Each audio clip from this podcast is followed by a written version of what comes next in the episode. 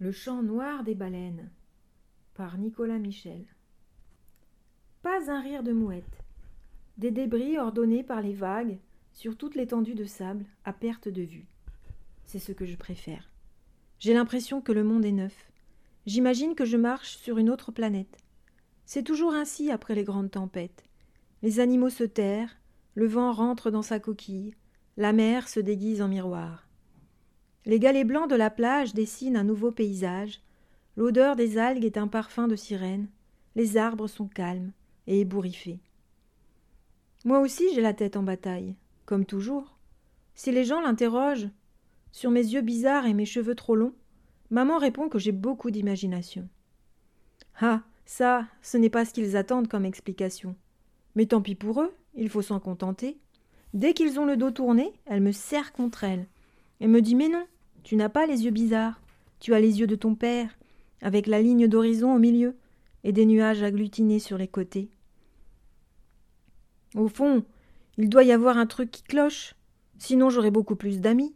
Enfin, j'en aurais au moins un d'amis.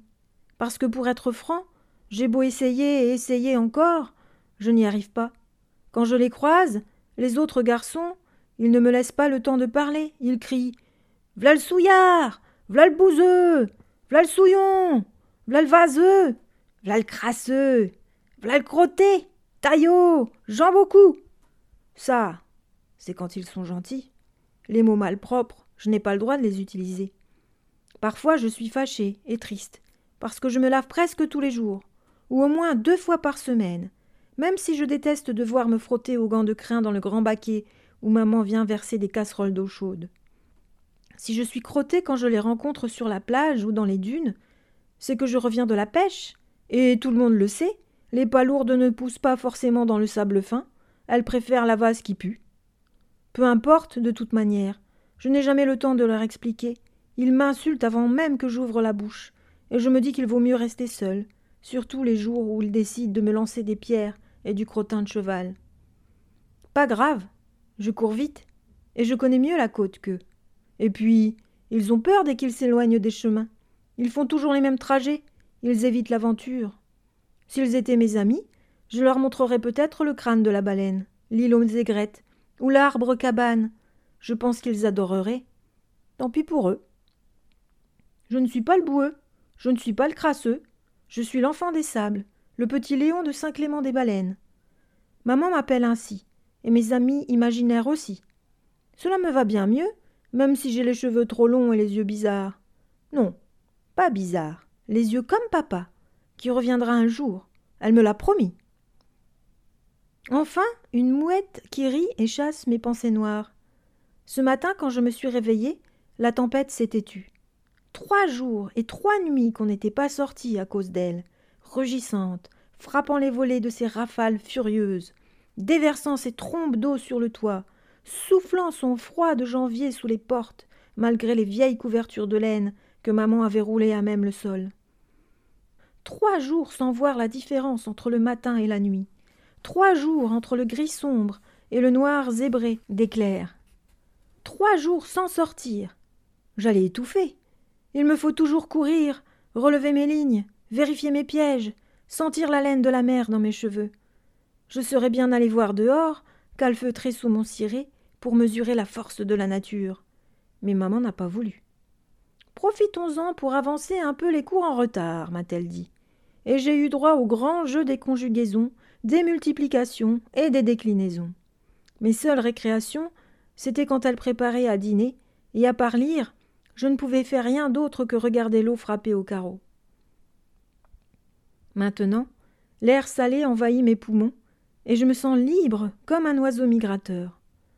De la tempête, il reste quelques nuages massés au nord-ouest, et peut-être que là-bas, le tonnerre rugit encore. Ici, des branches cassées, des herbes couchées, des flaques impossibles à enjamber, et quelques clôtures de guingois. Le soleil se lève à peine, timide et pâle, et je marche à grands pas vers la mer. Je ne me fais pas d'illusions. Il ne restera rien des lignes que j'avais posées pour les carlets et les sols. Si j'ai de la chance, je retrouverai mes deux nasses. Elles sont bien lestées, et les vagues se seront peut-être contentées de les déplacer sur la grève. Ce n'est pas très grave, à cette époque de l'année, je sors peu de matériel. Il fait froid et les ventes au marché ne sont pas bonnes. Comme dit maman, les gens ont dépensé trop d'argent pour les fêtes et ils restent chez eux à manger des patates. Si je marche vite, c'est parce que j'ai envie de voir à quoi ressemble ma plage après deux jours de chambardement. Je dis ma plage parce que j'en connais chaque dune, chaque galet, chaque banc de sable. Je n'y croise presque personne. Il faut beaucoup marcher depuis Saint-Clément pour y accéder, et surtout à la mauvaise réputation. C'est là qu'on trouvait des baleines mortes qui ont donné leur nom à la ville. Des baleines mortes. J'en ai vu deux fois dans ma vie, à cet endroit, précisément. Eh bien, il n'y a pas grand-chose de pire. Cela ne ressemble à rien d'autre qu'à une montagne de chair en train de pourrir. Et l'odeur qui va avec, c'est du concentré de mort. Pourtant, j'aime les histoires de baleines. Maman me raconte souvent celle du Jonas de la Bible et des aventures de harponneurs qu'elle invente. Et surtout, j'aime le crâne de baleine qui se cache dans l'une des anses de ma plage. En vérité, je ne suis pas certain que ce soit un crâne de baleine, mais il y a de fortes chances d'après le dessin que j'ai vu dans l'encyclopédie en cinq volumes de la chambre de maman. Ce qui émerge du sable, c'est un gros os, courbe, assez haut pour que je puisse monter dessus à califourchon sans que mes jambes ne touchent par terre. Une fois, j'ai essayé de creuser pour voir ce qu'il y avait dessous. J'avais l'intention de dégager tout le squelette, et j'y ai passé des heures. Le sable est particulièrement dur à cet endroit. Le résultat n'était pas terrible mais j'ai atteint ce que je pense être la base des fanons. Ça me suffit, j'ai mon crâne de baleine caché dans un recoin de la plage, et je peux m'y percher pour voyager à travers les océans jusqu'aux icebergs de l'Antarctique. Ma baleine s'appelle Déferlante, et elle m'emmène où je veux en quelques coups de queue. Les vagues seront-elles remontées jusqu'à elle? Je me presse, elle doit m'attendre, impatiente de me raconter son combat contre les flots déchaînés, les rafales d'écume, les courants chargés de krill. Je n'ai pas mangé ce matin, et le froid creuse un trou dans mon estomac. Je jette un œil vers l'est, et je perds tout de suite espoir que le soleil vienne me chauffer les épaules. Ces rayons n'ont pas la force de lutter contre l'hiver. Il me reste un bon kilomètre à parcourir. Je presse le pas, les poings serrés au fond de mes poches trop larges.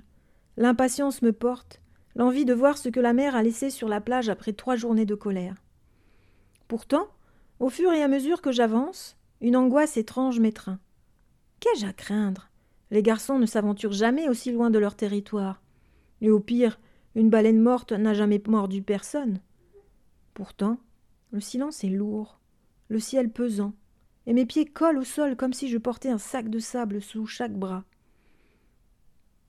Un lièvre détale à dix mètres de moi, et j'y vois un signe réconfortant. Maman se moque quand je lui soutiens que la nature me parle. Elle me dit qu'au mieux, c'est mon imagination, au pire de la superstition. Je ne la contredis pas, mais je n'en pense pas moins. Voilà les dunes, leurs barrières d'Oya et de chardon bleu. Je me faufile pour rejoindre mon point d'observation. La perche ornée d'un drapeau noir que j'avais planté a succombé aux attaques du vent. Je la récupère un peu plus bas avec la ferme intention de la replanter bien solidement. Pourtant, quand j'arrive en haut de la dune, je la laisse tomber, pétrifiée par le spectacle qui s'offre à moi. Cette plage n'est pas ma plage. C'est un champ de bataille. Avec maman, je n'ai pas le droit d'évoquer la guerre. Là, tout m'y fait penser. Les troncs sur la grève, les monceaux d'algues, les branches brisées, les tas de galets, les vieilles planches, les tonneaux, l'odeur de moisis et de poissons morts. L'angoisse qui m'oppressait disparaît. J'en ai pour des jours et des jours à fouiner dans les trésors que la tempête a rejetés. Il faut pourtant que je me dépêche, la marée haute pourrait emporter les biens les plus précieux. Je dévale la dune. Une dizaine de goélands s'envolent en protestant. Je leur adresse un geste obscène, ma façon habituelle de les saluer. Je me dirige d'abord vers l'endroit où j'ai posé mes lignes quatre jours auparavant. J'ai du mal à reconnaître les lieux, mais les plus gros rochers n'ont pas bougé et je récupère deux pauvres hameçons rongés par le sel. Trois de mes cinq lestes ont disparu. Il y a un bar mort dans une flaque, déjà bien entamé par les crabes. Excepté pour les baleines, la mer fait vite le ménage. Plus loin, je trouve une valise en cuir couverte de vases. Elle est petite, avec une poignée ornée de clous dorés. J'imagine déjà qu'elle contient des perles, un bracelet en or et d'autres bijoux fabuleux. Je la rince dans une flaque, j'essaie de l'ouvrir, elle résiste. Je sors mon canif, et il me suffit de forcer un peu sur la serrure rouillée pour qu'elle cède. Deux petites robes blanches, des chaussettes, des culottes, des tricots de peau, des habits de fillette presque neufs. Je peux rapporter ça à maman. Elle saura bien quoi en faire. Moi, ce n'est pas le genre de trésor qui m'intéresse. Je, cache la valise au pied d'une dune et je continue mes recherches. Planches, morceaux de toile, caisse vide, flotteur de filet, caisse pleine et fermée. Je m'acharne pendant dix minutes pour essayer de l'ouvrir. C'est du verre ou de la porcelaine. Ça teinte à l'intérieur quand je la fais bouger. Je déniche un bout de fer assez solide pour faire levier. Crac Je fais sauter une première planche, puis une seconde. L'odeur d'alcool me saisit à la gorge. Du vin. Mais à l'intérieur, toutes les bouteilles sont brisées. Je récupère une étiquette imbibée d'eau salée qui se déchire entre mes doigts. Champagne. C'est alors que je comprends. Naufrage. Les débris qui jonchent la plage sont ceux d'un navire. Malgré le phare de la pointe des baleines, l'un d'eux a coulé ou s'est échoué quelque part. Je regarde autour de moi comme si une grande carcasse de métal pouvait apparaître d'un coup. Mais il n'y a rien que le grand calme de janvier et le lointain murmure de la mer indifférente. Je repense à la valise de la petite fille, puis à la petite fille, et je la vois soudain toute bleue, enlacée par les algues. Un long frisson me glace la colonne vertébrale. L'horizon m'échappe, et je dois m'asseoir quelques instants sur le sable pour reprendre ma respiration. Je n'y peux rien, la tempête a décidé. Peut-être que cette petite fille qui partait en voyage dans un beau bateau de fer est tranquillement en train de dormir entre ses draps, chez elle, ses parents murmurant à son chevet. Peut-être. Il faudrait que je trouve le moyen de lui rendre sa valise. Plus tard. Tout à l'heure, je regarderai si son nom et son prénom ne sont pas cousus à l'intérieur de ses vêtements. Souvent, maman rapporte à la maison ce genre d'étiquette qu'elle doit coudre pour ses clients. Elle y passe des heures, et parfois elle fait des commentaires sur les enfants concernés. Je n'en connais aucun, mais je n'ai aucune peine à les imaginer quand elle me parle d'eux. Maman gagne notre pain avec la couture et le produit de mes pêches qu'elle vend sur le marché. C'est comme ça depuis que papa n'est pas revenu de la guerre. Je voudrais ne pas voir, mais au fur et à mesure que j'avance sur la plage, mon imagination s'emballe. Une chaise couchée dans la vase, un chapeau de feutre détrempé, un long morceau de corde, un mouchoir brodé aux initiales NM, une bouteille vide, un livre imbibé. Je vois tous les objets là où ils devraient être, dans les cabines d'un bateau, en compagnie de leurs propriétaires, et je sais que s'ils sont là, dans le sable, à mes pieds, rejetés comme de pauvres choses inutiles, c'est que la mer a mangé tout le reste. J'en ramasse certains, le mouchoir dans ma poche, le chapeau sur ma tête, même s'ils sentent la vieille moule, c'est presque un devoir. Je n'ai vraiment plus d'espoir de découvrir un trésor. J'ai seulement peur de ce que je pourrais trouver. Et je me dis qu'il vaudrait mieux rentrer, prévenir maman, appeler les gendarmes. Mais maman ne veut pas que j'aille en ville. Elle dit que ce n'est pas un monde pour moi, pour nous, qu'il vaut mieux rester à l'écart et se protéger des mauvaises intentions. Je marche quand même jusqu'au crâne de la baleine, et je le retrouve au même endroit que d'habitude. L'eau a creusé le sable et maintenant la racine des fanons apparaît clairement. Autour, des planches hérissées de clous rouillés, comme si la mer avait démantibulé une cabane pour la disperser ici, en pièces détachées. Il faudrait que je range ma plage, mais la tâche me décourage. Je me trouve une autre mission rapporter la valise de la petite fille et essayer de découvrir son nom pour pouvoir la lui rendre. Je ne suis pas un voleur, en tout cas pas un voleur de petite fille. Avant de partir, je monte à nouveau au sommet d'une dune pour mesurer l'ampleur des dégâts. Demain, la marée aura modifié les lieux et je veux me souvenir de tout. C'est alors que je remarque l'Otari, allongé sur un banc de sable, à une vingtaine de mètres de la mer. Je reconnais sa forme, je n'ai pas de doute, même si elle ne ressemble pas aux otaries de mes livres qui ont toujours la tête dressée vers le ciel et parfois un ballon rouge en équilibre sur le museau. Celle-ci doit être morte ou endormie. Je vais vérifier.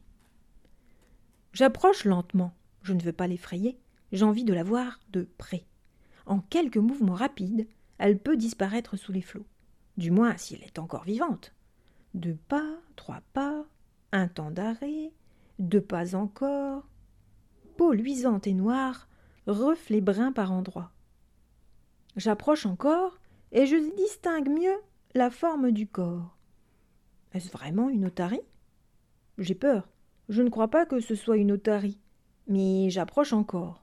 Deux jambes, des morceaux de tissu déchirés, deux bras écartés presque enfuis sous le sable. Aucun mouvement. Je serre mon canif dans ma main et j'approche. C'est comme un corps d'homme, mais la peau est totalement noire.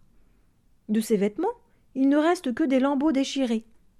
Je remarque la peau blanche sous les pieds.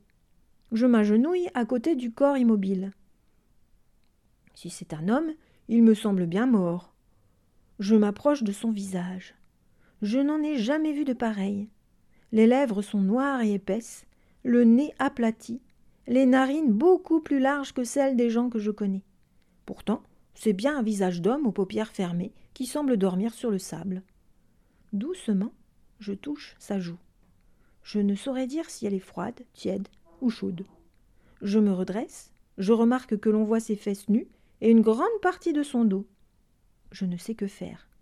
La valise de la petite fille pend toujours au bout de mon bras gauche. Je dois tout raconter à maman. J'ai peur que ce soit comme parler de la guerre et qu'elle m'en veuille. Je fais quelques pas en arrière, me retourne, reviens. Un cormoran passe au-dessus de moi, et je suis du regard son ombre qui se déplace sur le sable clair et disparaît derrière les dunes. Mes yeux reviennent à l'homme noir aux bras recouverts de sable. Quelque chose, peut-être un crabe? Non, c'est un muscle de sa pommette qui tressaille, j'en suis sûre. Je m'approche de nouveau malgré ma peur, mes mains qui tremblent et l'air salé qui se bloque dans ma gorge. Cette fois, j'ose. Je pose ma main sur le cuir noir de son dos, et la faible chaleur que je sens me murmure que peut-être il est vivant. Alors j'essaie de le secouer un peu, de faire bouger ce corps lourd et inerte. Tout ce que je peux constater, c'est qu'il n'est pas raide comme un animal mort. Ça, je connais. J'ai piégé des dizaines de lièvres et de lapins avec mes collets. Je sais à quoi ressemble un cadavre. Je me penche, colle mon oreille au plus près des grosses narines, respiration bloquée, et j'attends. Au bout de quelques secondes, j'entends un léger bruissement comme un souffle lointain qui peine à trouver la sortie. Il vit encore. Tremblant, je glisse ma main droite sous son cou et le saisis de part et d'autre de la mâchoire. Une espèce de grognement et un filet de bave sortent en même temps de sa bouche. Il ne bouge pas. Mes doigts sentent son cœur, lent et lourd, toujours là. Mes tempes se mettent à bourdonner. Je ne dois pas perdre de temps, il faut que j'aille chercher maman, il faut revenir avant la marée. Je me mets à courir comme un dingue, la valise de la petite fille toujours à la main, à m'en faire exploser les poumons. Un homme noir Maman me regarde fixement, une carotte à la main, et je sais qu'elle ne met pas mes paroles en doute, mais exige une explication. La suite, page 17.